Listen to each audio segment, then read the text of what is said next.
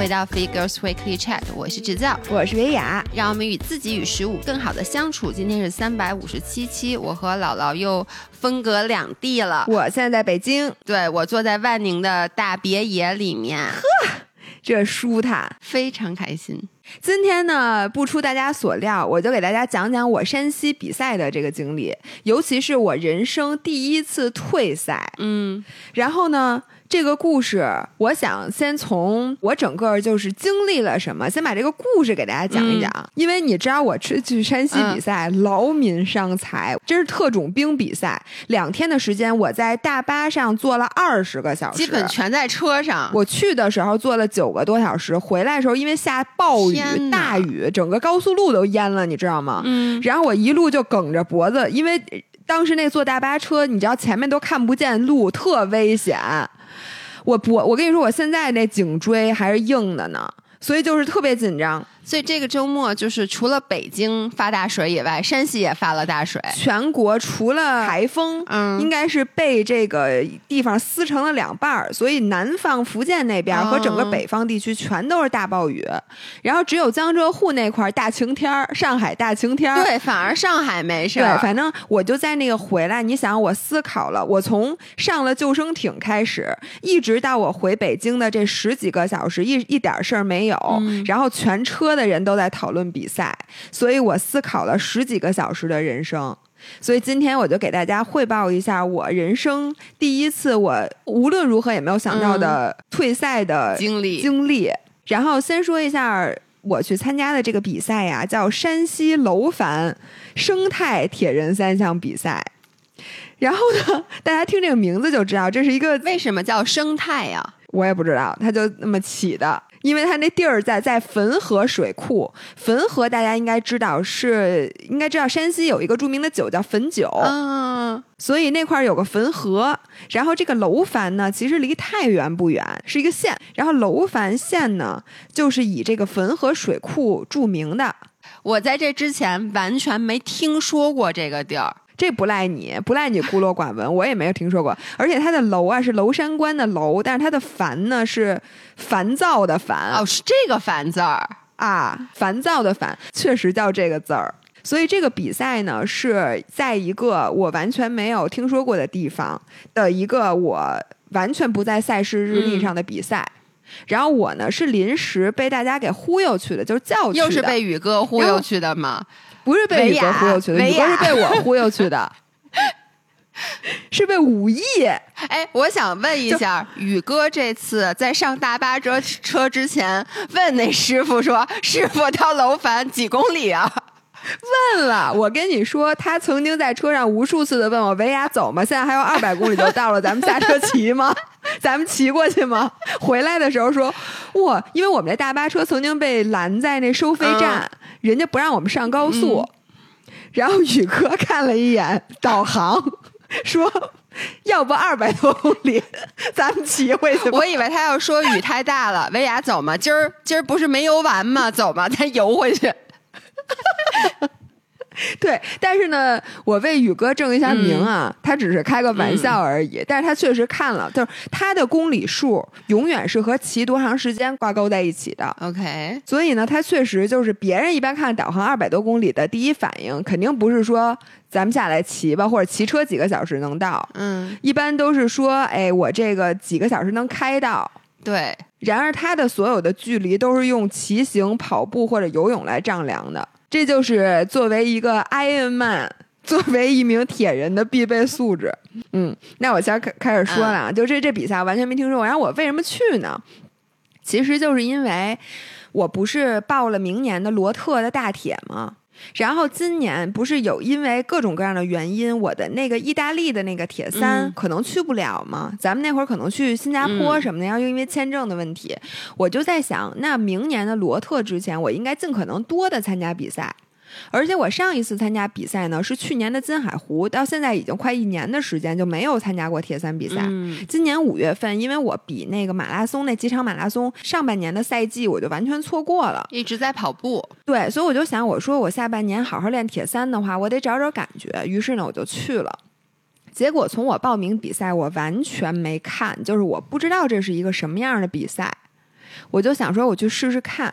结果呢，到将临了比赛一周的时候，陆续我开始关注这个比赛的信息，嗯才发现，首先这个地儿是以它凉快著称的，就是它叫山西的凉都。哎呦，这大热天儿的，听上去挺爽的呀。对呀，你听上去是不是挺爽的？那我想，我到那儿跑步，我还不得起飞呀？可是我没想到那个水呀，朋友们，因为它首先是汾河水库的旁边的一个小小池塘里面，OK，但那个水深其实是非常深的，而且呢，这几天就是它一直在下雨，所以呢，这个水是没有经过太阳的加热的。嗯还有一点呢，是因为我们游泳的这个赛道的水啊，是从汾河水库放出来的水，它为了怕影响水质，因为你提前放出来，那风吹日晒，那水不就脏了吗？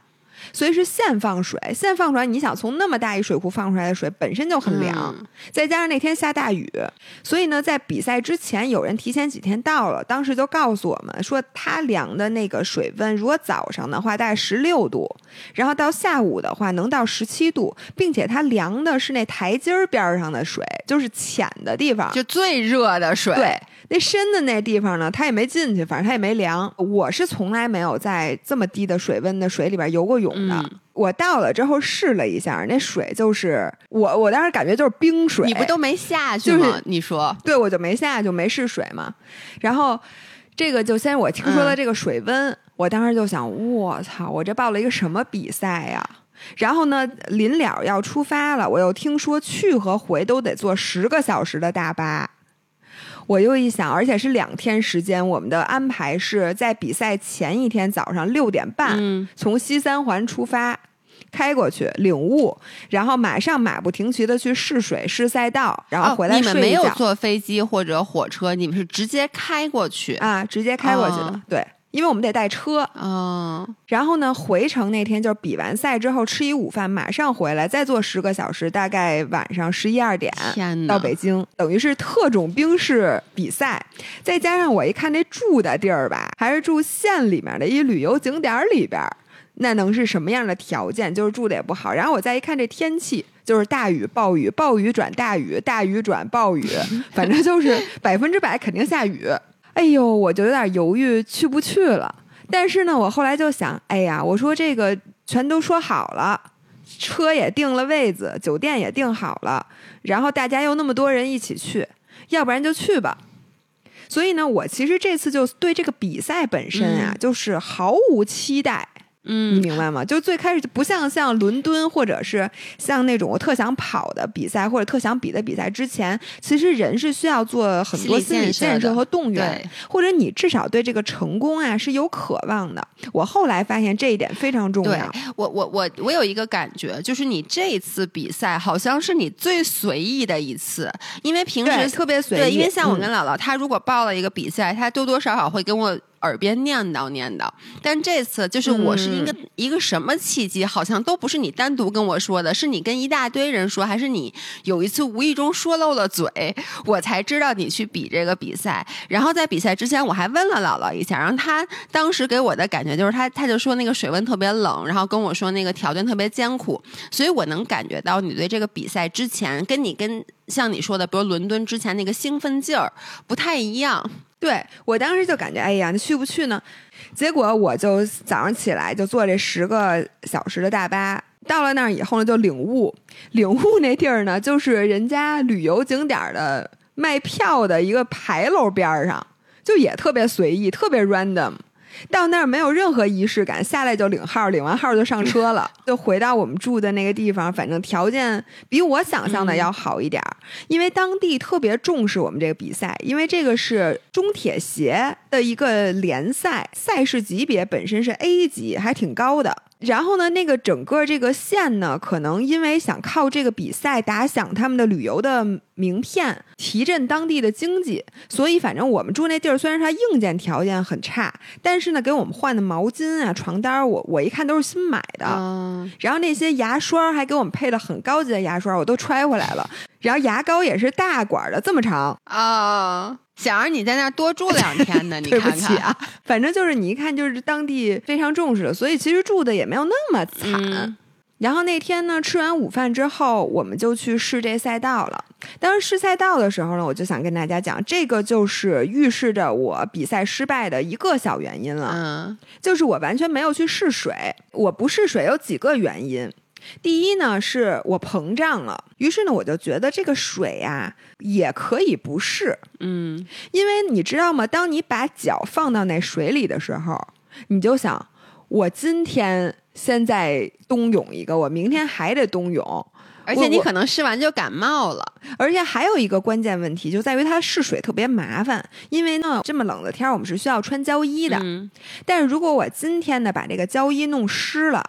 那明天早上我就得穿着湿胶衣，你知道，你大早上起来穿着一件湿的胶衣穿在身上，你知道是那种特别难受的。嗯所以呢，你就感觉，哎呦，那要不要不然还是让明天早上舒服一点吧。我就想，我今天就想好了，明天下去肯定难受，嗯那我今天就要不就甭试了。这是第二个原因。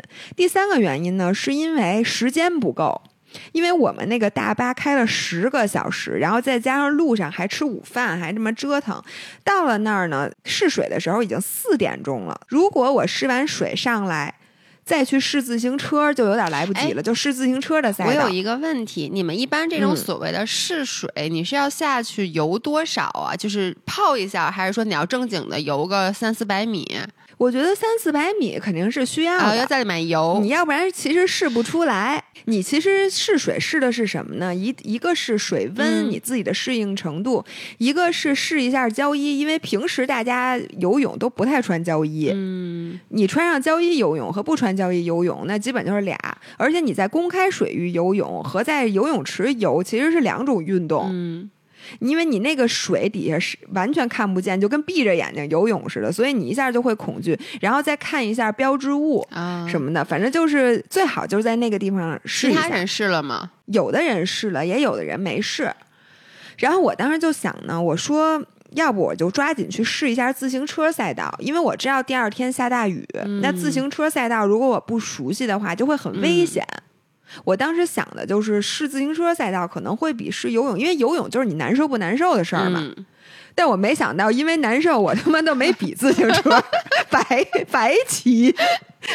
但是我当时就说，那就试一下自行车。于是呢，我就没有去试水，嗯所以这可能是导致我最后退赛的一个原因。我后来总结啊，就是任何一个极端的事件，这种事情就像空难一样，就它绝对不是一个原因造成的。嗯所以我觉得这个没试水肯定是一个原因。然后我继续讲啊，然后回来之后就吃晚饭，晚饭之后呢，就是照常规的比赛之前，你肯定是贴号码牌儿，就把各种号码牌儿准备，然后把第二天早上要穿的所有的东西都摆在床上。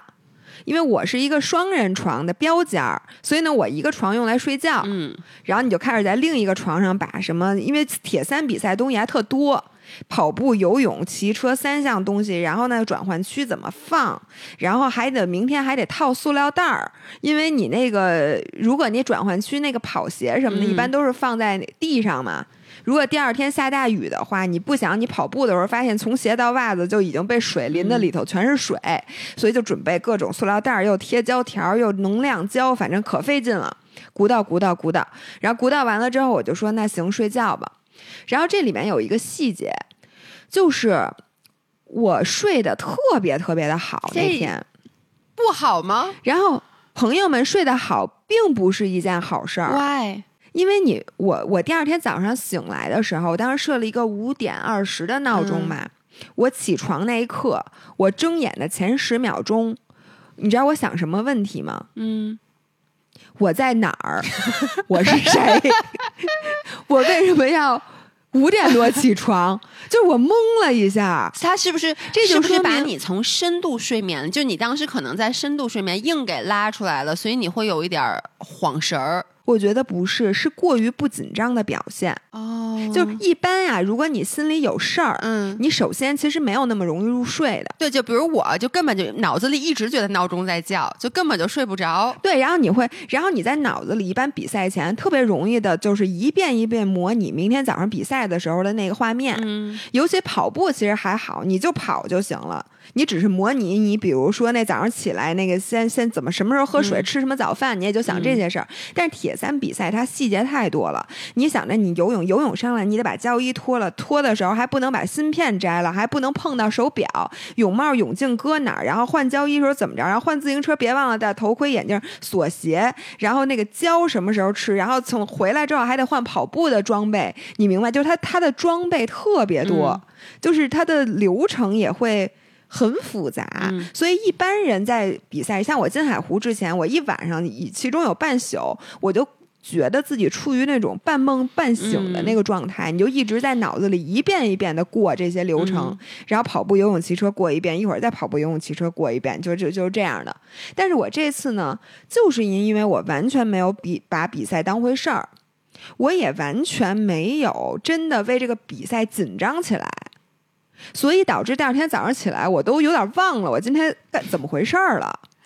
然后醒来，突然一下意识到，哦，我今儿比赛。我说哦，那赶紧起，赶紧起，赶紧起。然后就把这个一切都给那个折腾折折腾方折腾好了。然后到比赛现场的时候，我能用四个字来形容，就是轻车熟路。嗯因为呢，我虽然其实我只比过三次赛，但是呢，在我的感觉，我已经是一个铁三 OG 了。就我感觉就是特别顺，就我背着我的幻象包到那儿，然后还有一个挺新的新手，也是咱们五人儿，突然说他没带泳镜，天哪！然后呢，我还说没事儿，我有俩。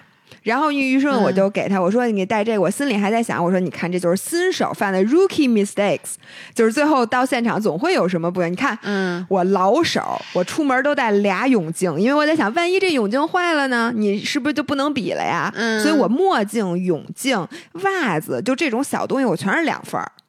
泳帽哎，感。觉你在这一刻之前就 everything goes so smoothly，就是一切如黄油般顺滑。没错，然后我一下就，然后我还提醒别人这个，提醒别人那个，就是等于全过程，其实我一直在提醒别人，嗯别别这样，别那样。然后我自己还弄得整倍儿明白。首先呢，是我为了防止失温。嗯我早上起来在自己胸口包了保鲜膜贴了一张保鲜膜，这个也是葛大爷当时教给我的。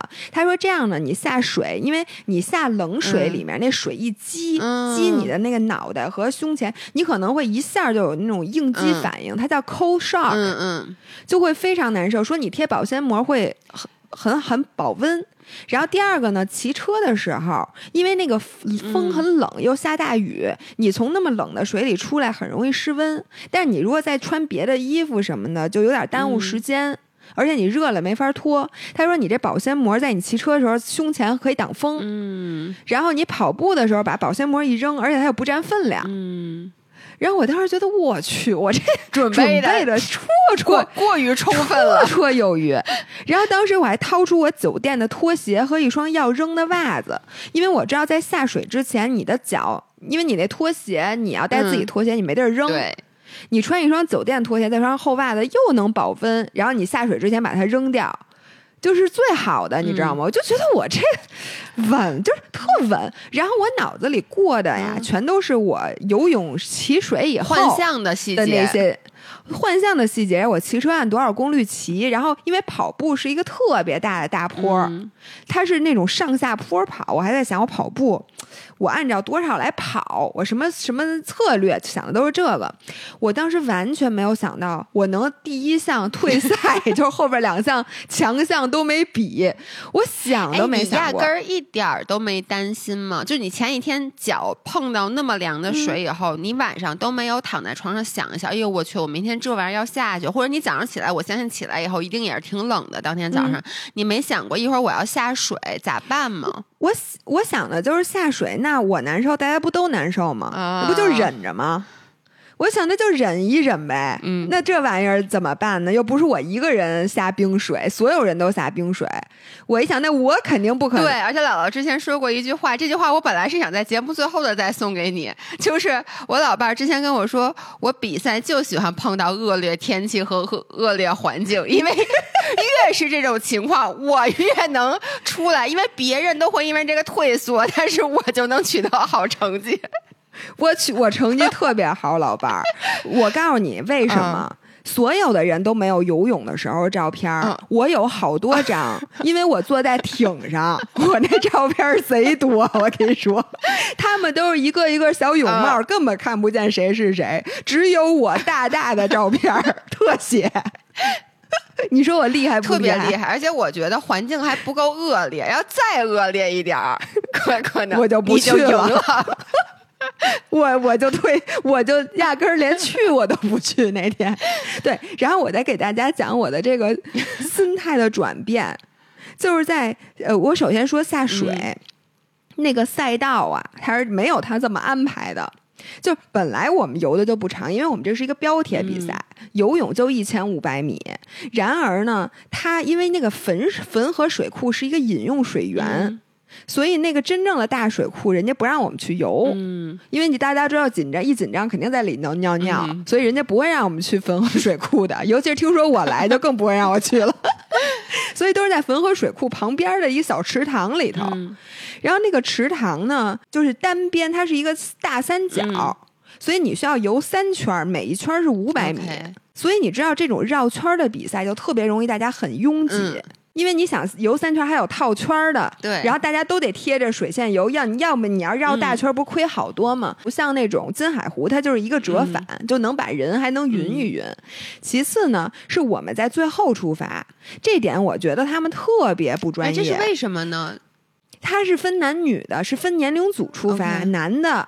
什么十八到二十九先出发，然后三十到三十五，所有的女生都在最后出发，就在老头儿之后，嗯，就六十岁年龄组，反正最后哦男生最后一个年龄组之后，我觉得这特别不公平。是的，因为女生有很多游得很快的，在最后出发很吃亏，嗯她就应该按游泳成绩来分。嗯因为一般的专业比赛都是游泳成绩分，嗯所以这点特别不专业，所以我们就被分在最后出发。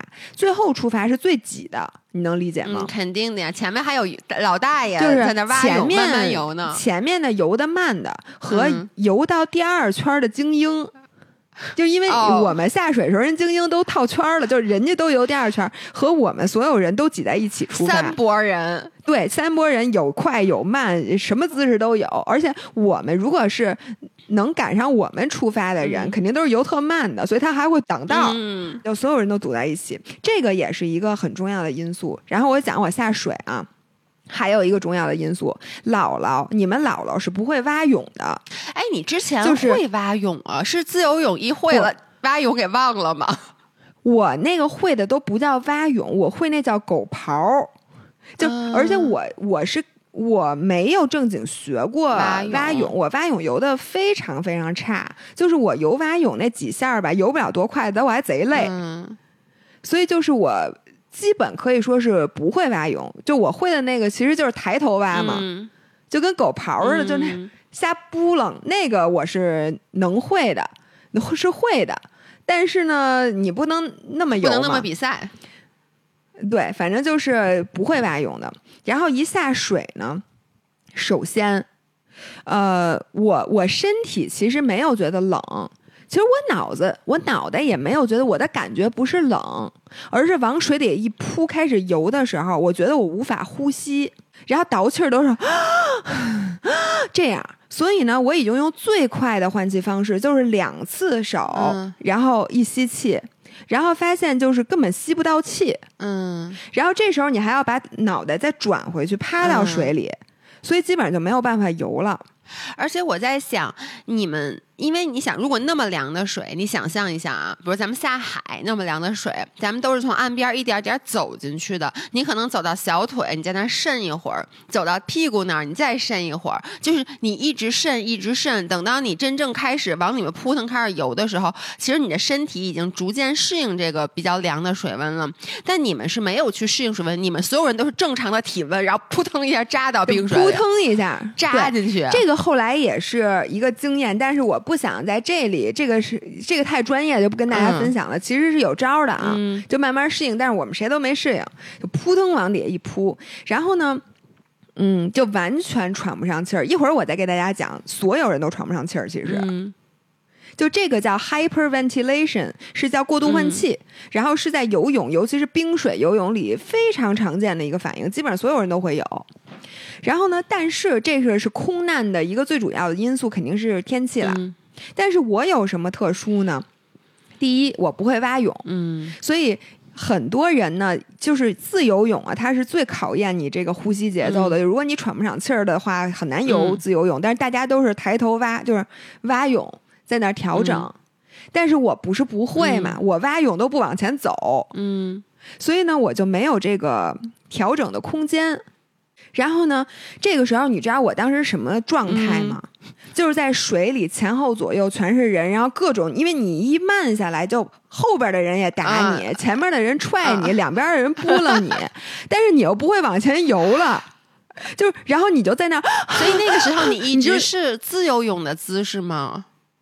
我有狗刨啊，因为我没法埋头嘛，就是但是狗刨你不往前走啊，就是你就在那儿很慢很慢的往前走，当时离第一个浮漂还很远呢，然后就这样，我说这咋办啊？我说这样，别着急，张雅，因为我突然想到，我阳朔下水就是这样的，也是这样的，对，完全一模一样，就是喘不上气儿。然后金海湖下水我也是这样。就是喘不上气儿，因为那会儿那水都有点凉。阳朔也是下大雨，而下大雨还有一问题，气压本来就低。反正就是就是喘不上气儿。我说没关系，我再调整调整。我就在心里开始用冥想的那个技巧，然后我就趴下来一下一下的游，就是用尽可能缓慢的方法游。但是就在我调整的时候，因为我速度一下降了，我就开始被后边的人各种扑棱，给我往水里头摁。因为这个时候第二圈的精英上来了。然后人家都游贼快，然后你看前面有一堵车的人，是不是他就就使劲拨弄你，从你身子上头过去啊？他压着你过去是吗？对，他会把你摁到水里扒拉你，就这样 就从你上边。过去，这样呢，我就喝了好多水。哦天！因为你你一到你一想换气，把人扑腾一下，而且你知道旁边都是人的时候，它会造很大的浪。是，就是你侧着，如果你一呼吸，你一吸气，然后正好有一个人一撩水，你就把那水全都吸鼻腔里了。对，然后这个时候我想跟跟你们说，朋友们，汾河的水是甜的，挺好喝的，反正。反正我喝了好多冰凉冰水，而且还是甜甜的冰水。这时候我都已经不觉得我在比赛了，我只是想活下来，你知道吗？我当时就一下求生欲就起来，我说咋办？咋办？咋办？我说我得往外头游，因为呢，我不能再在这人堆儿里了。再在人堆儿里边，我一会儿得把自己呛死。我就开始拼命往外游。这时候往外游的时候，我突然看见一样东西，就是桨板儿哦，因为你知道就是。对，救生的就是你游泳比赛或者是铁三比赛啊，他为了保证选手的安全，一般在这个赛道的最里侧和最外侧都会停着一些那个救生员，他划着桨板在那儿随时观察你的情况，所以你只要一举手，那桨板就会过来了。然后这时候我突然看一桨板儿，我心想，哎，有救了！因为我听很多人都说，他们就是游泳，很多人都会出现这种喘不上气儿的情况。这个时候你只需要调整好，然后过了前面那几分钟，其实你的身体就适应了。这时候你就能再游了。于是我当时就开始招手，我说：“那哎，过来，我要趴一会儿。”然后我第一次趴在桨板上的时候，他什么都没说，那个人就静静的，我都没抬头，我也没看见那人长什么样，我就看见他脚了。我在那趴着，然后我就跟他说：“我说你让我歇一会儿。”我说我不。他问我要不要上来，我知道我要上去肯定不就退赛了吗？我说那我肯定不能退赛呀。我说你别，我说我趴一会儿休息一会儿。结果我就在那个奖板上，但是我当时呢还是要争成绩的，嗯所以我也没有休息太久。我觉得我休息了三十秒左右，哦那其实真的很然后我觉得我的呼吸稍微，你能理解你旁边的人扑腾扑腾游，你在这对趴奖板三十秒，其实感觉像一年。对你嗯特别着急，你就想，哎呦，我这已经耽误三十秒了，我一会儿骑车和跑步，我得怎么才能把这个时间给追回来？我想，不行，不能多趴了，那我我就走了。然后这时候呢，我就说行，走了，我就我也没跟那人说话。我就继续往前游，然后往前游的时候，继续用我的那个呼吸技巧调整。结果我发现这个人啊是躲不开的。嗯，这时候可能人家 Pro 游到第三圈了，是不是也稍微往外了才抓？你脚的人，他又回来，他 又从你身上游过发现怎么我去就我就是 How old are you？怎么我去哪儿，你们去哪儿啊？就是我，因为我调整的时候，它总是慢的嘛。嗯我一慢，这各种被摁脑袋，就噼里啪啦的摁，然后后面我能问一下，这个比赛有多少人吗？这次，四百人，然后那个池塘是一个五百乘五百乘五百，不是它池塘是一个单边只有一百多米的哦，单边三个一100多米哇，那是挺挺挤的。你能理解，就是所有的人都在小池塘里绕圈儿，然后呢，就可能我离的那个主部队还不算太远，因为太远的话我就更甭游了，我等于比人家多游好几百米就得，嗯。所以呢，我也没躲开人，于是呢，我还是没有调整过来，就等于我一调整就被别人不是抓脚就是摁脑袋，所以我发现这个自由泳是没法游。嗯所以我就只能换回狗刨姿势，但我又不往前走，然后我就在那儿游两下狗刨，换一下自由泳，游两下狗刨，换一下自由泳，然后我觉得不行，然后我就想，你知道我后来就出了一个什么招吗？我说我要等这些人过去，我再接着游。不是，但他们还回来呢呀，这不是一个不是那精英啊我当时觉得那游完了精英应该差不多了吧？但其实朋友们，其实我从最开始一直到我上艇才七分钟，我的脑子里对于时间的把控是乱的。嗯当时，因为你知道你在水里挣扎的时候，你觉得度日如年。当时我根本都没有看表，我现在游了几几分钟，OK，或者我就没有理智了，已经。因为。一千五百米，然后我当他再精英也得游个二十多分钟，对吧？对那所以就是说，其实其实我一共只游七分。对，所以你其实还早着呢，你要把他们给等没其实。早着呢，对，但是我当时就没有理智了，而且在比赛之前，我完全没有做这方面的预案，嗯，因为我就觉得我应该没事儿，嗯。我都比赛时间太长了，上一次比赛、嗯。我完全忘了，就是我还能这样。然后，于是呢，我当时心里就想，不行，我现在还得趴一会儿桨板儿。我说我多趴一会儿，我等这波人过去，嗯我再在后边接着游，应该就不会有人。因为大家如果速度差不多的话，嗯就就就就没有人扒拉我了。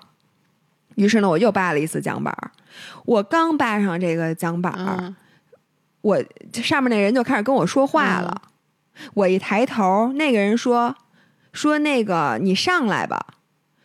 然后呢，我就看着看了他一眼，我还没说话。他说：“呃，比赛规定，呃，趴第二次奖板儿就得那个取消比赛资格。哦，然后呢，你趴的还是刚才那个啊桨板吗？对、哦我才发现，就是其实为什么呢？嗯是因为我扒完第一次奖板儿那人一直跟着你那个人。对，他就一直在我外头跟着我，因为他觉得我这个状态不太行，哦而且我没带跟屁虫。他只就是，如果我当时带了一个嗯。跟屁虫，首先我不用去扒那个桨板儿啊、我还没给大家讲我为什么不带跟屁虫。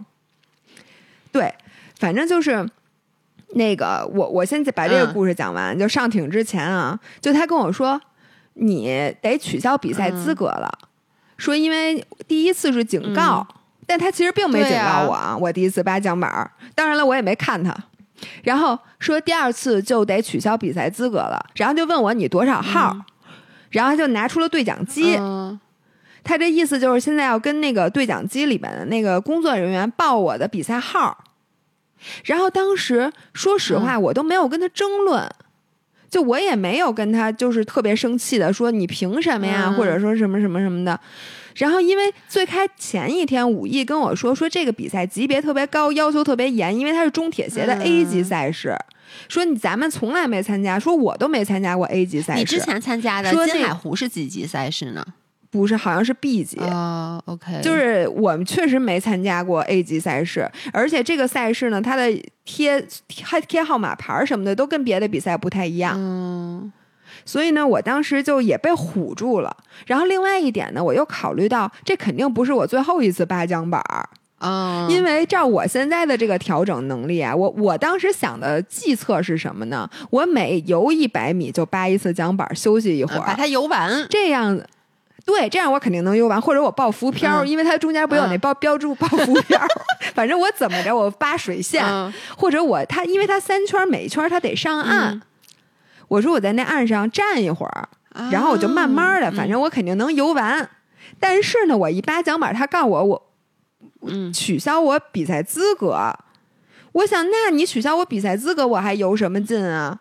我就一下就更没有动力了。你当时的情绪是很愤怒，想想抓着那人的脚，把人家给拉水里呢？不不不，还是你我其实是把人拽水里了。你真不我是我跟你讲，我确实把人拉水里，但不是我故意。还是说你其实有一点点的高兴？就你当时已经觉得这他妈什么比赛，我不想再比了。对我当时，我最开始吧，就是是觉得这比赛太难了，嗯然后我就想到我，我这才一圈都没游完，我都快死了。我后面那两圈你拐弯了吗？拐，我游到第三个浮漂，就是再嗯游一点儿，我就到岸边了。哦，OK，我是在那个时候扒的桨板但是我在想，我这游完第一圈上去之后，我还得再下来。嗯，你能理解岸岸上多舒服啊？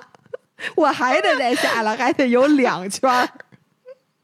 所以当时他跟我说的时候，我不是很愤怒。嗯我要是特愤怒，我肯定会跟他正吧。嗯但是我一听，其实还有点释怀，就好像你你有一比赛，你本来就觉得特累，嗯然后人家跟你说这比赛取消了，那感觉，你就说不不能再往前走了，你就说啊啊是吗？不能比了 这。怎么那么像就是罗京呢？你这个表情。哦，真不能比了呀！哦，真取消是吗？就我，你你你，我我都想象你趴在那墙板跟上面的人说，真取消啊？那那我先上去是吗？上上了啊，上了啊，哥们儿，真上了。不，但我也不是那么高兴，嗯，因为呢，我来我是要比赛，就是叫什么呀？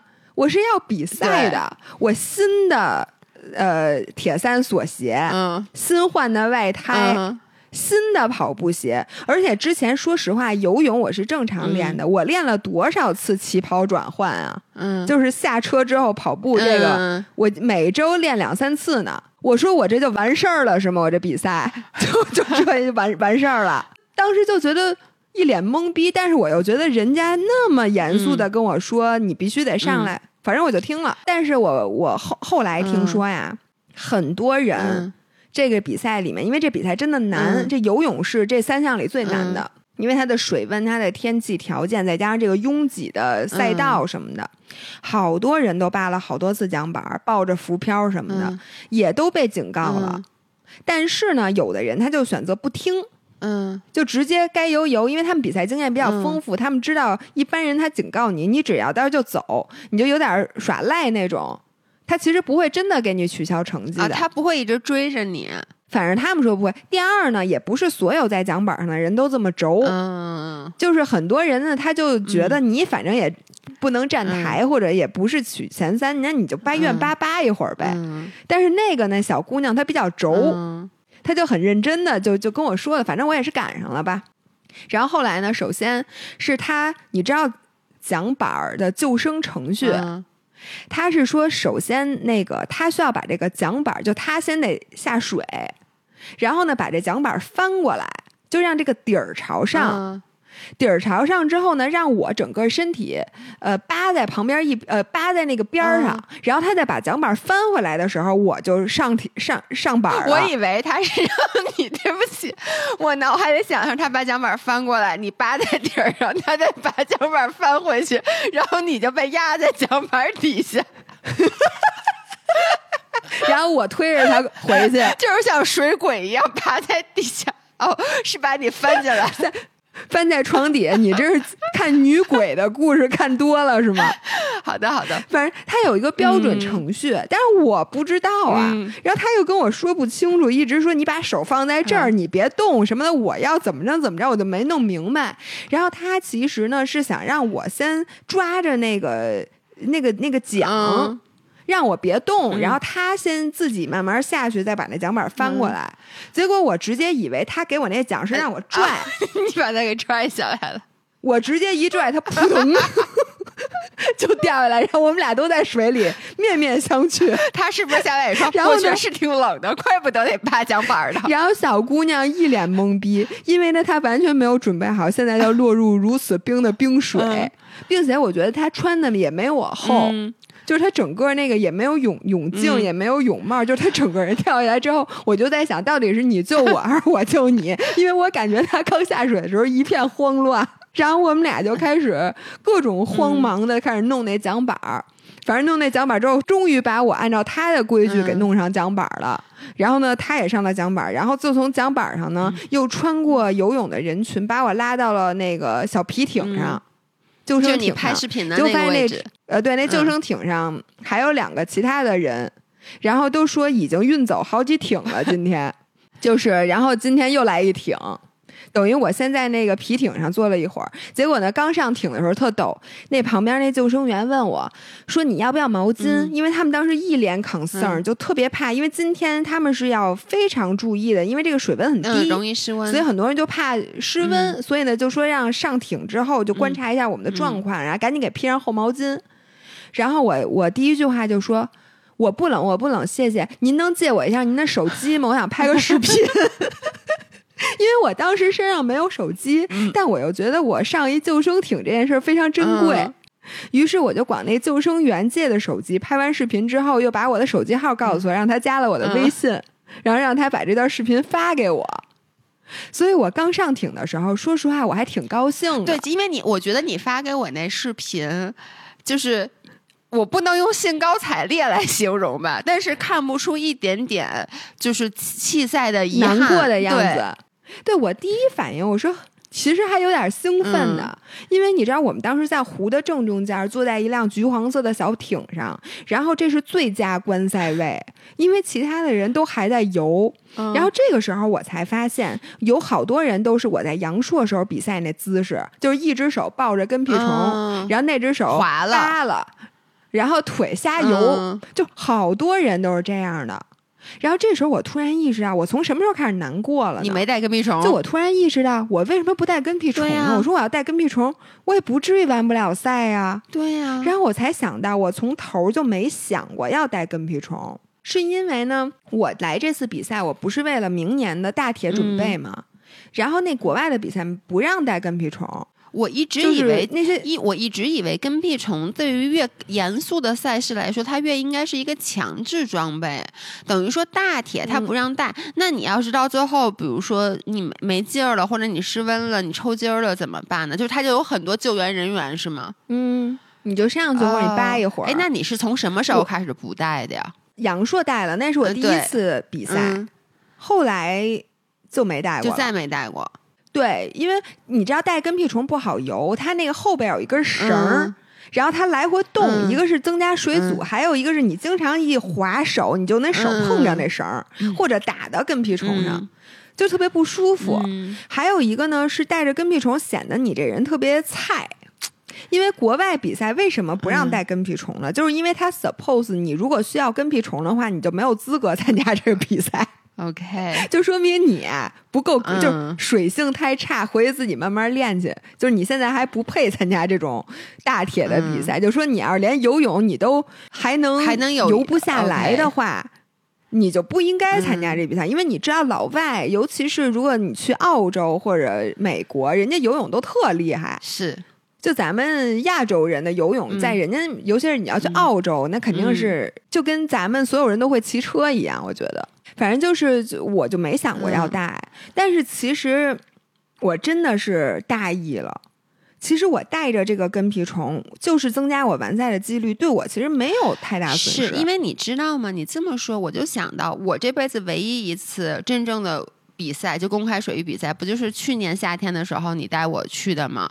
然后你刚才说的那些，其实我也都经历了。然后咱俩上来其实还总结，就是说发现其实真正到公开水域比赛的时候，什么配速、什么推水、什么这个游泳的小细节，其实你只要能够正常的不 panic，好好的游，去把它游完了，其实就就可以。因为其实真正在公开水域里，根本没有像你在泳池里能做那么多精心的设计。没错，其实，在公开水域啊，我我现在发现，比赛是比赛，训练是训练。你知道，我后来就最开始第一个难过的是，我发现底下好多人都抱着跟屁虫游，嗯而且那些人我很多都认识，嗯他们都是比我厉害的选手，嗯就是他们都抱着跟屁虫游，我就想到我是不是膨胀了？我怎么就觉得我可以不带跟屁虫了？什么比赛我都可以不带了？嗯，这样就等于人家都能继续积累比赛经验，我根本连赛都完不了。嗯我要带上的话，我撑死就跟他们一样慢呗。嗯但是我也不至于这样，不至于没没法调整。嗯第二个我难过的是，你知道我这在艇上真的坐了好久好久，因为那个艇在那个大家绕的那个圈的中啊，间，他不能打扰别人。我们出不去。嗯对我，然后我们就发现泳池里不是泳池，那个赛道里已经没几个人的时候，然后我们才敢把那船嗯开到那个入口，嗯让我才下去。结果我下去之后，发现那个女，因为它那个幻象区，呃，分为男和女。发现女生那块全是自行车，基本上就是没有拿走的车。嗯这个时候我才发现，原来大家还都没完赛呢。嗯那会儿我上来的时候已经是四十多分钟了。嗯按理说一千五百米的就是这种赛道，我对自己的预期肯定是三十五分钟，嗯怎么着得起水了。但是当时四十分钟的时候，我在看见，然后后来我碰见了小美，嗯我后来发现她游泳成绩算最快的。但是就是这个已经大大的超出了就是我们自己的预期，像超超她游了四十四十七分钟，哦，这么久，嗯，所以呢，我后来，而且他们现在就是比赛的成绩其实都很好。然后我发现，就是我最开始又有点妄自菲薄了。我觉得我上挺还有一个重要的原因，我就觉得我都耽误这么长时间，肯定没戏了。对我现在要是再游的话，就肯定会落后别人好多好多。哎张维雅，你这是真膨胀了。就是你现在是不是觉得，如果这个比赛我不站台，我其实就没有什么必要继续比下去了？我觉得对于这个比赛，我知道我站不了台，嗯但是呢，我的预期就是我自己的心理预期放得很高，嗯就是我觉得我一定不差。嗯，所以，当你真的到那种情况，你觉得我都扒了两次桨板儿，就是这种感觉过了一个世纪了，其实根本就没有真过多久。其实就七分钟，其实就七分钟，并且我当时其实，在所有人的前面，嗯因为我还是游了几下自由泳的。然后像后来超超和小美说，他们都看见我了，我比他们游得快。嗯所以其实当你觉得你自己已经很差很菜，觉得你自己不可能，就算我现在再调整成正常的泳姿。我肯定也比别人落后很远的时候，其实并不是这样的，就是你自己眼中的世界和真实的世界是完全不一样的。所以当我那个已经准备退赛，人家人家把我芯片都收了，然后我上岸，呃，看到大家的车都还在的时候，我那会儿真的开始难过了。嗯然后我就在想，我说那他，我当时第一反应是，我就去查查这规则，嗯到底是不是像他说的那样。嗯结果我其实，在当地我就把手机拿出来开始查，发现他说的对，嗯，就是这样的，就是第二就不能拔两次。当时呢，我还不知道，大家其实也扒了，大家是不也是受到了警告。我觉得是不是很多人他扒的不是同一个奖板？就比如说你开始搭对他，或下次扒别人的，就是。他们可能，因为他们我相信那个奖板上人一定不会关注，因为都戴着泳帽，他也看不出来谁是谁。他能看，因为都有号，泳帽上有号。哦，他如果想记的话，他是能记的，但其实就是我也是赶巧了。反正就是这个是我第二个难过。我最难过的时候是什么时候呢？就是从吃午饭开始，一直到整个我回北京，嗯因为这个时候大家全完赛了。嗯然后完赛之后，你吃午饭和回来的全程的大巴上，所有的人都在讨论比赛的事儿。嗯我没法参与啊，除了喘不上气儿，大家一说，我心里哎想哎，对我也喘不上气儿。但是后面人家骑车和比赛的所有的故事，人家分析名次，因为其实比赛之后最有意思的就是你对比你的名次和你往前一个、和你往前前一个人，你看你的游泳、跑步、骑车 T 一 T 二差哪儿了，然后分析一下我这次还能怎么提高，然后跟对方交流一下，就说你骑车的时候怎么骑的，我是怎么骑的，我跑步是怎么跑的。这点还有一个就是看照片儿，嗯，就是找照片儿。第一，我不可能呃，我后来我发现我照片很多，因为我在艇上。对，但是如果后来骑车跑步，我连照片我也没必要找吧，我也没骑，我也没跑，就整个那一个下午。然后我后来有很多很多反思，就在那个大我我特别能理解你难过，但是其实我有一个非常 harsh 的问题想问你，就是如果说。你当时知道，就是像你说的，可能有的人他扒了两次奖板，可能别人也会说警告，但是呢，可能你你就没搭理他，你就继续游了。你像你说的，因为如果他觉得你成绩一般，什么你只是完赛，别人可能也不会说什么。但如果你这次你在这说啊，你站台了，然后他给我摆站台之后。对他把你名次取消了，就是他说说，因为张维雅扒了两次奖板，那你觉得这两种比起来，你会选择哪种？会选择站台，然后被取消成绩，因为我觉得他取消成绩，这只是我没有研究规则，但是我是有这实力的，我就不会质疑自己了。嗯，因为但是。你你知道我刚才说那个情况是什么吗？就是好多时候你说这东西我都已经吃嘴里了，你让我给吐出来了。就是你已经，如果你说你没有像你说的，我这次去我本来也没有想得成绩，然后呢我的 expectation 本来也挺低，然后最后呢，哎，我没有完成比赛，但是我知道这是怎么回事儿了。但是还有一种就是。哎呦，我太好了！我居然得了，比如第二还是第三，我完全没想过我得了得了。哎，对不起，你没得，这不是你的哦。但是你知道吗？其实我真正在意的，我现在发现，因为这个你我都没有犹豫，我就算后者，就是我没有成绩，但是我是无冕之王这种。因为其实我更在意的是我的能力，而不是真正的那个 title。嗯，所以说我觉得八两次奖板确实呃违规了啊。呃，而且确实说明我能力没有那么行，但是呢，我还是觉得我行的。但是这次因为我 退赛了，我都没比，所以我就觉得是我不行，所以对我打击很大的是，我觉得我不行。OK，因为我其实要是我的话，我不知道，我我没有想过我会怎么选。因为如果是我在你那个情况下，当时他跟我说说你可以退赛，我觉得我会松一口气。我能跟你说，在我发现我在很多艰苦的情况下，就是特别痛苦的时候，我特别希望这个世界跟着我一起毁灭吧。其实这有点像世界跟你一起毁灭。比如说这比赛告诉你不能比了，我会更开心。而不是说这比赛我费尽千辛万苦我比完了，然后拿了一个名次，但最后证明这名次不是我的。我我我我觉得可能我会选第一种，对。但我觉得可能是如果你信心满满，这个比赛如果你能拿第一，然后但是很艰苦，这个时候人家说不让你比了，你会不会难过？因为你看啊，我我这又回到，就是我是一个特别害怕风险，而且我特别怕输。但如果我我觉得弃赛不是输哦，不，但是你现在是第一，就是你如果按照现在这速度完赛，你是第一名，这时候他不让你比了呢？这个我可能会有点不高兴。但是问题是我不是，我不可能是第一，就是我肯定，比如说我在后面，我本来就已经在后面了，这个时候告诉我你不能比了。就会对于我来说，因为我最害怕的是最后我会开心。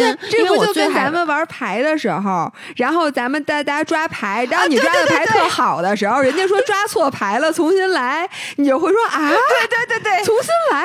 我那然后然后如果你牌特次全是三什么的四，然后人家说抓错牌了，说啊，那好好好，赶紧把这牌葫芦到里边去。这个我觉得这个是是有点那种感觉，对，就因为我很害怕输，所以我就觉得如果有这种机会的话，我选选我会选第一种。呃，我我我想到什么呢？就是我最开始觉得我退赛的原因是我刚才说的那些，就是第一是因为那个没带跟屁虫，第二不会蛙泳，所以没法调整。第三呢，是我以为这个比赛规则就是比赛规则，我也不知道这玩意儿其实可能还能变通，或者人家告诉我那个不不取消成绩，我就可以。呃，不当真的。然后第四呢，我对于过度换气这件事情之前也没有太多的预期，就我也没有没没有考虑到这些。我最我最开始一直都在想这些，就想技术层面的。然后后来呢？呃，我听了大家的故事，我我在这里想讲一下超超的故事。就是超超这个比赛，他比了四十七分钟的游泳，但是他后面两项非常快，就是超常发挥。然后最后他是第四啊，好厉害！就他的成绩非常好。那他是怎么做？他给我讲他的心路历程是跟我一模一样。下水的时候完全喘不上气儿，然后呢就不能游自由泳。于是呢，他就狗刨那么调整，又尝试游两下，又被人各种摁。然后呢，他也是是第一次，是我忘了他是抱浮漂还是抱抱桨板了。反正抱着桨板，他就休息一会儿。他当时想的跟我一模一样，是那个我大不了我就是每过五十米，就每一个浮漂我都抱着休息一会儿。或者每一个桨板我抱着都休息一会儿，然后大不了我第一圈就上岸了，就不比了。我先游完第一圈再说。这个是什么？这就是咱们当时说 segmentation，就是分解分解目标。就是你不要想着我还能游一千二，还得游一千二呢，我还得游两圈。你就想我还能不能游到下一个浮漂？然后每一个浮漂的时候，你都想我游到下一个浮漂。嗯。然后这样子呢，你就是可能就会完赛。然后他就真的是每一个都报，每一个都报。然后报的中间呢，人家也也警告他，说你不能报了。他就说哦好，然后就下来，呃接着游，游完了之后再报一个。然后有的时候可能就没人管，嗯。有的时候再被人警告，他也不管，他就接着游。然后第一圈上岸的时候，他说：“哎，反正我这次是来那个训练的，我就这么好的赛道，甭管我会不会关门，甭管我今天是我今天也不是来争名次的，嗯，我就是来练我这自由泳的。那我现在有机会还让我下去，我就要接着游。那我就，然后第二圈呢，他其实就好多了，就他的那个 hyperventilation 就那过度身体慢慢适应了。”你就适应，他就越游越顺。可能他说从大第大概第二，他第一圈基本上都没怎么能游起来，就是游两会儿，趴一会儿，抱一会儿，狗刨两下那种。然后呢，第二圈慢慢的就游起来了。然后第三圈他就觉得，哎，我游的挺顺的了。当时他都没看时间，然后就上岸了。然后就顺利的去骑车。然后骑车的时候玩命追，跑步的时候因为他强项嘛，他最后就把时间全追回来了。然后还有小美，小美也是下去喘不上气儿。她说她第一圈都没有游自由泳，就全是蛙泳，而且是抬头蛙泳，游了一整圈儿，就游了五百米抬头蛙。那好累啊！她，对她当时也没有想过说什么成绩啊，没想过自己落后多少，她就想我先能游下来再说。然后呢，还有很多其他人，像宇哥呢，是他下水之后也是喘不上气儿，他的选择是把胶衣给拉下来。还是让人救生人员给他把后面那拉锁都拉下来，要么他 觉得太紧了。对，因为他本身他胖了好好多斤，然后他那胶衣买小了，他本来就特勒。然后他拉开之后呢，他说他整个那袖子里不是会灌水吗？说那他胳膊这么粗，不是大白背，然后手没法动。他说他的手没法动了，他就瞎滑了，然后每游五下就得把胳膊往天上伸个水水从里边漏漏一漏，要不然他越游越沉。他说就这么游，然后也游了四十八分钟。然后他说我每一圈都在想我要不要下去了，但是呢，他最后支撑他的是什么呢？因为他买了一辆新的铁三车，嗯。第一，那辆车特别酷；第二，那辆车特别贵，应该是整个全场最贵的一辆车，而且是新车。如果那辆车到最后发现没有离开那个停车区，就有点尴尬。他当时说的是：“我本来游完第一圈，站在岸边，我站了一分钟，我就在想，我还下去吗？说我这都这样。”他说：“我整个人跟米其林似的，因为那个胶衣拉着，然后那种就是四仰八叉，他脱了吧，他冷。”穿上它兜水，就是他不知道怎么游，就那种瞎滑了游的。然后他说不行，这个车我今天一定要骑上。如果我不骑上，我会沦为整个比赛的笑柄。因为他第一天把那车推到现场的时候，就所有人都看他。嗯，你知道，所以他就说，我就为了这个信念，我一定要游完。然后这个时候，我突然想到。我觉得我之前说的那些我退赛的理由，其实不是真正的理由。真正的理由是我对这次比比赛没有任何的动力。嗯就你没有一个一定会让你坚持下去那个理由。因为我想到，就是在我去比赛的时候，在车上看到小美的老公嗯就苗浩、发了一条小红书，然后那上面写了一句话，就说我今天早上跑的那个三十公里的长距离跑得特别差，因为我无论如何都动员不起来。就写了“动员不起来”这五个字，我当时就问小美，我说什么叫动员不起来呀、她说动员不起来就是你不想跑，就你无论如何找不到一个理由让你今天能把这训练坚持下来。对他运动员来讲，就是一个专业的词汇，就叫动员不起来。然后我现在觉得，我整个这个比赛为什么会就这么莫名其妙的就退赛了？嗯你表面原因有很多，但我觉得从根儿上，就是这次比赛我就没有那个意愿。嗯，哎呦是你发现你好多事儿，你真的能坚持下来，你都是心里有一个东西，你说的就我为什么这这。次一定要坚持下来？我我我在这儿插播一下，我就今天上午的感受，就是我今天不去嗯冲浪了嘛，我好久没冲浪了，因为我膝盖一直受伤了，然后现在是刚刚长上，然后呢，其实我昨天就能去冲浪，但是我就。懒，你知道吗？就找了各种借口，说我妈不是在这边要弄房子什么之类的，我要帮我妈去弄。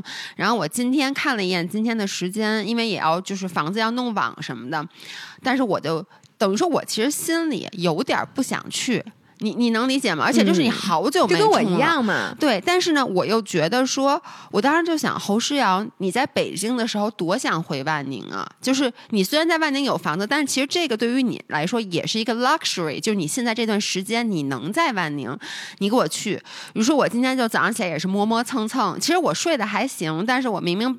八点多起来了，我就非磨蹭到到九点多十点钟才走。然后我到了那儿，在我给板子打蜡，就包括你连抹防晒的时候，你都是有点不情愿。我说不出来，就有点像你那种感觉，就，哎呀，就是好麻烦。然后扛着板子往里走的时候，就觉得今天板子格外沉，就说我连搬着它，我都走路都那么累。然后下到海里，今天浪其实特别特别好，但是我就冲的稀烂。然后甚至有有一个浪人之前跟我一起冲过，他问我说：“他说你今天状态好差呀？就是你知道，就那个浪来了，对吧？我其实只要努力划两下，我就能越过那个浪，我就不至于被卷进去。但我就看那浪来了以后，我有点自杀，就是我就觉得我划不动，我就干脆。”一一松手从板子上跳下来了，然后那个浪就把我卷进去了。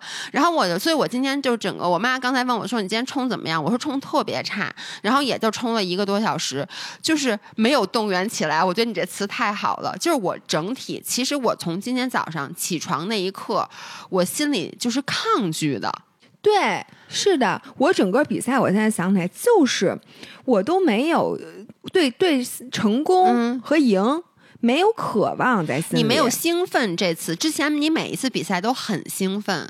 对我还特别记得，我伦敦马拉松之前，我特别的动员的特别充分，嗯是因为什么呢？是因为这个第一，这是我六大的第一颗嗯星。然后其次呢，我想 PB，、嗯我这个欲望特别强烈，以至于我在比赛之前，其实无数次的想过，我拿了那个奖牌，然后奖牌上就那个证书上的成绩。我最后的成绩跟那个证书上差不多，我想的是三二四，呃，三二四，嗯。反正就是这个成功的愿景特别强烈，以至于我突然想起来，我在跑轮马的时候，你说我痛不痛苦？我觉得我比这次游泳喘不上气儿可痛苦太多了，嗯，因为最后我一直顶着心率，我平均心率一百八十多。天哪！你想啊，你是多难受的情况下，你顶十几公里，因为我从二十几公里就开始那样了，我一直又顶了一个多小时，就那个高高心率，就一直在那儿一脚没歇。我就想，那个痛苦你怎么能忍的？就是因为你对成功的那个渴望，嗯就是你对你的你的拼劲儿，它就出来了。然后在这个比赛呢，因为我事先一点儿都没有想过我什么奖奖牌呢，我就更不想了。什么名次，因为我我我也不是为了名次去的，我就是想去练练。然后我对于训练本身呢，因为还有一年才那个比赛呢，我对于这次一定要练成什么样，我也没有想法。所以我发现这个才是至关重要的。你有没有发现，当你是一个运动的新手的时候，你反而会特别有拼劲儿。是的，就是我不知道你冲浪有没有这种感受啊？我骑车特别明显，就是我在刚骑车的时候，骑那么难的赛道，比如说骑那个大棒骨，嗯我比现在的骑的不慢。嗯，就我这两年了，我骑大棒骨的成绩没有什么区别，就是因为当你是新手的时候，你拼尽全力的那个，就是你当新手的时候特别拼。对你更努。其实这个这个话题，咱们在之前我印象很深，冬天的时候咱们讨论过这个话题，因为当时我说，我说我突然有一瞬间，我就在想，哎呦，侯世瑶你。那么喜欢滑雪的一个人，前两年你能够五点钟起来去滑雪的一个人，越起越晚。而且以前我是什么恶劣天气我都去，就是我觉得不管嗯刮风、下雪什么，就下雪肯定是好的，那一般就刮大风什么的，特别特别差，我也去。但是我发现你就是越到后来，就是你有点老油条了。然后呢，我其实心里，我我我我那个感觉特别五味杂陈，因为。我刚开始滑雪的时候，就是那些滑的很好的大神们，然后我们就说，我就说咱们什么去滑雪，我说我都顶门滑到关门，他就会说，我刚开始滑的时候也这样，说我先说说等对对对，没错没错。我刚那个什么学换刃的时候，我就比你还拼呢。但是他们现在已经就滑了七八年了，滑的很好了。他们每天只上山恨不得一个小时。就你看小豪，literally 可能就滑两两个小时。然后呢，我可能一天我努着滑，我滑五十多多公里、六十公里，他们甚至有的人滑十公里就收板了。然后我就觉得。我不，我我不要变成这样的人，我要一直对这个运动保有热情。结果在我的第三个雪季，就刚刚过去这个雪季，我已经就是今天天气不好，哎呦，就找各种借口。然后呢，包括前一天早上醒来一看闹钟七点多，然后就再睡吧，再一睁眼睛就八点半九点了，就是你会越来越舒服。对我发现了，就是我觉得我这次真的就是完全没有拼劲儿。嗯就是之前你看我第一次参加铁三，就阳朔那次，其实那次游泳比这个难受，嗯比这个喘不上气儿。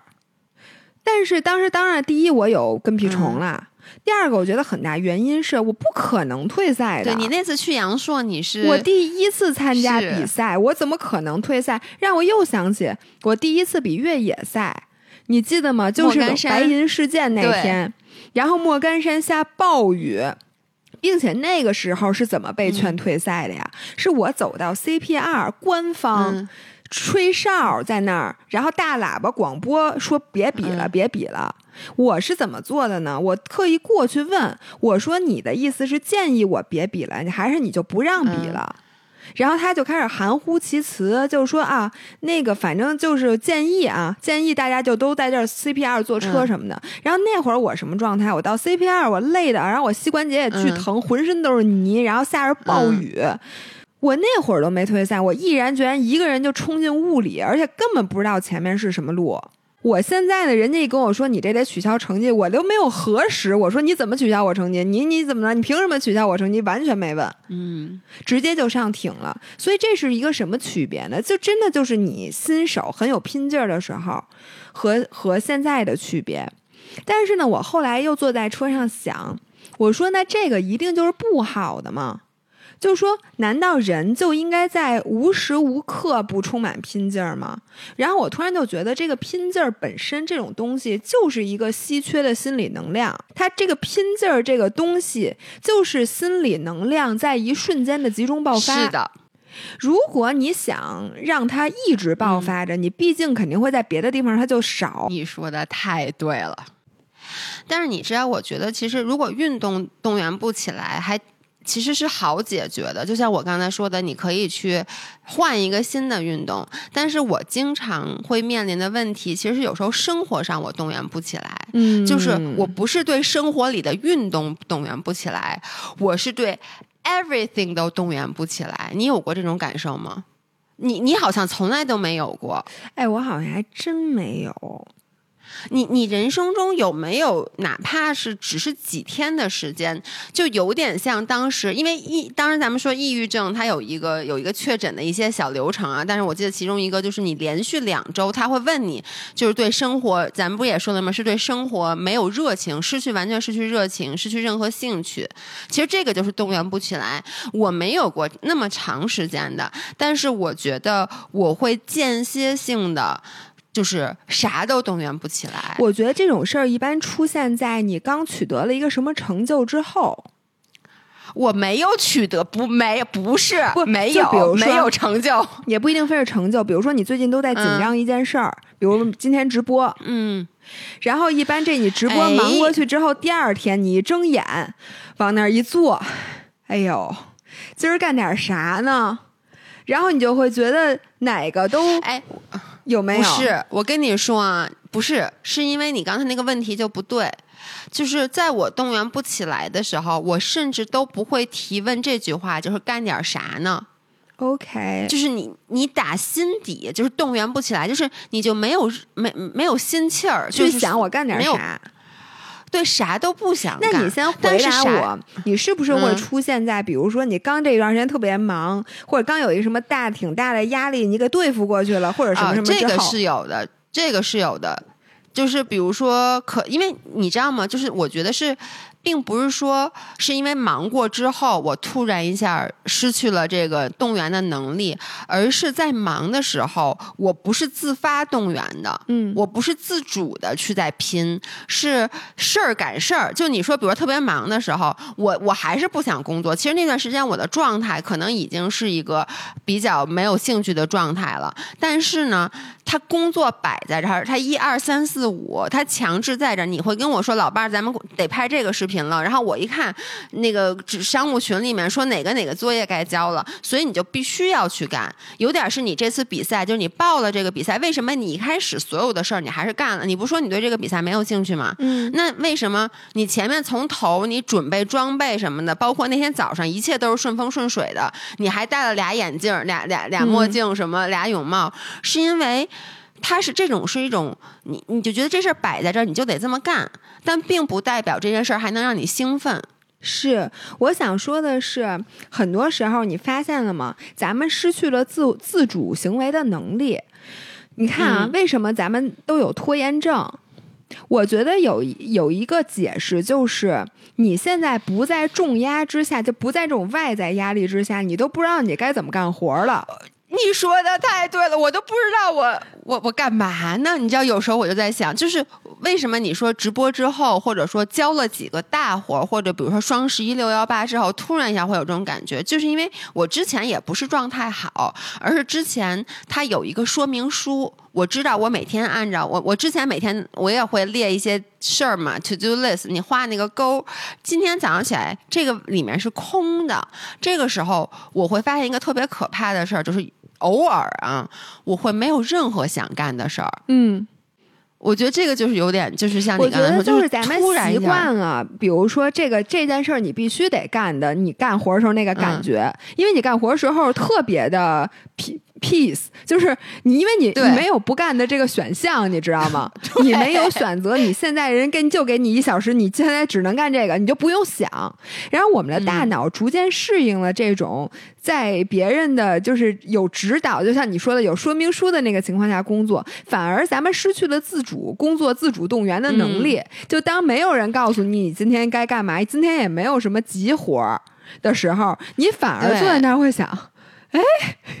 那那今天怎么怎么办呢？就一下就失去动员能力了。是，而且我觉得那种经常报比赛、经常报比赛，就是比赛狂，他不是为了奖金啊，不是赏金猎人那种形式，就是他必须那，是因为他的大脑已经习惯了这种刺激，他没有这种刺激，他都不知道他该怎么活了。我觉得你甚至就有一点儿哎，你你记不记得，就是那天我问你，我说你跟我说楼反这个比赛，我说你为什么要报？你跟我说说，哎呦，说因为好久没比赛了，说我得让我自己把劲儿给上一下，说要没不在赛季的时候容易没劲儿。是，而且呢，就是你明年报了一个这么重要的比赛，你必须得紧紧张起来，你知道吗？就其实就是动员起来。对我现在发现，我就是，如果你给我了一个比赛，就算是它哪怕是很遥远的事情，然后我都会一下子整个人就更容易的被动员起来。但是如果呢，你跟我说啥事儿没有，接下来一年风平浪静，那我真的有可能就每天训练的时候，你虽说可能我同样能完成课表，但你嗯完成的时候那个感觉是完全不一样的，所以就是缺少那种。就我没有一个，就是说，就算是完全没有比赛，你不比比，然后没人看你成绩，嗯就就这么说吧。简单来讲，你从现嗯在跟我说以后再也没有比赛了，就没有比赛这两个嗯字了。我刚想问你呢，对，然后呢，怎么办你也没有手表了，就把你手表收走。你可以练啊，但是没有计时这个、这个东西了，嗯，那我都不知道我咋练。就是我一下会失去很多很多很多的动力，嗯，因为我现在我觉得这个跟减肥就这件事跟运动对我来完全没有关系了。嗯，这几个字我我觉得也是因为咱俩进行的运动不太一样，因为你的运动它的所有快感来自于你成绩上的提高，或者说你这个配速上。对我来讲我，我觉得大部分人来说，那那你说，因为我觉得跑步，大部分人跑步肯定他的快乐是来自于，哎，我配速又提高了，或者我这些数据变得更好了。或者就算你不觉得数据变好了，它也是一部分的。就是，我就问大家，呃，在这大家可以给我留言，就如果让你不代表跑步，就一直都不代表嗯跑步了，你能不能受得了？就是你能不能还还坚持？我就特别能，我我能跟你说，可能是因为我进行的运动 almost 都没有什么。这种所谓的评判标准，当然了，就比如说什么滑雪，它也有什么运动会，但是就是说滑雪和冲浪这两项运动是非常典型的，其实它很难去被评判的运动，量化，对量化的运动，所以你刚才说，我反而倒觉得，如果是单纯运动来说，就这两个运动，我是可以没有任何，就是这个世界上没有任何东西。你不是说你冲浪也嗯会动员不起来吗？那这个时候。一旦动员不起来，你就更没招了。因为像跑步、游泳、骑车，你还特别嗯容易给自己找小目标。嗯，比如说我跑几公里，嗯，配速怎么着，或者我给自己报一个嗯小比赛，像冲浪这种，你我我我觉得这个我今天动员不起来，其实是我一开始就有点像你说的。我觉得你刚才说了一个你。之前每一次比赛，你会你提过你会 picture 你拿奖杯的那一刻，你会 picture 你 PB 的那一刻，你会经常想象你成功的样子。然后我后来当时你说这件事儿的时候，它对于我来说是一个全新的概念。我总觉得我是从来不做这件事儿的。后来我发现不是，其实我一直在做。我是一个双鱼座，我更加在 picture 这件事儿。只是我进行的运动，因为我不去 picture 比赛，所以我从来没有想过啊，我得了一个什么冲浪冠军这种奖。但是我的脑子里面会经常有很多画面，比如我滑雪做了一个我根本做不出来的动作，嗯然后我冲浪抓了一道多好的浪。我发现我今天你刚才说动员不起来，有很大原因是因为我这两天前段时间也特别忙，包括在上海那两天也是因为有工作，然后回到包括你知道吗？就是我那个腿受伤的那个时候，其实是我冲浪。最我觉得是进步最快的那那一段时间，然后后来当那个医生强制告诉我你绝对不可以接触海水的时候，有那么几天我是特别痛苦的，因为我脑子我躺在北京的床上，我脑子里一直在 picture 我在海上抓了一道我根本冲不出来的浪，嗯然后，所以我那两天我为什么去跑步，就是我其实就强制。把这个画面都抹去，因为我是一个太容易想象的人，我就想，当时我还记得说，我就说别想了，你想也没用，想你这腿至少两周不可能下水，你别想它了。所以我就已经养成了一个习惯，就是我把这个画面给删去了。然后呢，我这次刚回，因为我也是前天晚上才到的，所以昨天又很忙，我没有来得及在我脑海里先去构建这这个事儿呢。我好久没有去想象我冲浪的样子了。然后我今天就抱着板子直接冲到海里的时候，有点像你冲到那个冷水里的感觉，我一下被 shock 了。我说我去，怎么怎么这是什么？就是我脑子里，我发现我今天冲浪就脑子是木的，但是我今天冲到最后，我就有一点点感觉了。然后刚才开车回来的路上，我脑子又在想，哎，刚才那道浪其实你应该那么抓那么抓。所以我觉得，如果明天我再回去，我的状态会更好，因为我的脑海里又有了这个画面。所以我发现脑海里的想象其实是你的憧憬，是对于无论你运动当中的拼劲儿，还是你整个人生当中，你说动员起来都是很重要的。对，We have a dream，就是你得有个 dream。看来是你说太对了，因为回到刚才说，就是生活中我不经常会丧失一些动力嘛，就是我会觉得这一天什么都没有，然后我就会躺在床上去想一些很美好的事儿。有时候我你知道吗？就是我当时没有动力到，甚至就比如说你或者张林叫我说晚上出去吃饭，我都懒得去。我不知道为什么，我就想躺在床上。那这个时候我就会去，有时候我会打开手机。翻一翻照片儿，翻一翻视频，其实那些画面的刺激会让我去想象一个 dream，一个好的好的样子，然后我觉得这样子真的就会让我的情绪整个调动起来。所以现在大家 pause 一下，然后想一下自己如果现在处在动员不起来的情况下的时候，嗯，你翻翻那个，翻翻你那个什么。之前的梦想 是吧？然后看看你那个还差什么？那最后我想用一个挺有有点那个好玩的故事收尾，就是前两天我看一纪录片儿，然后这个是一个也是网飞的纪录片儿，然后讲的是 Kendall Jenner 他爸。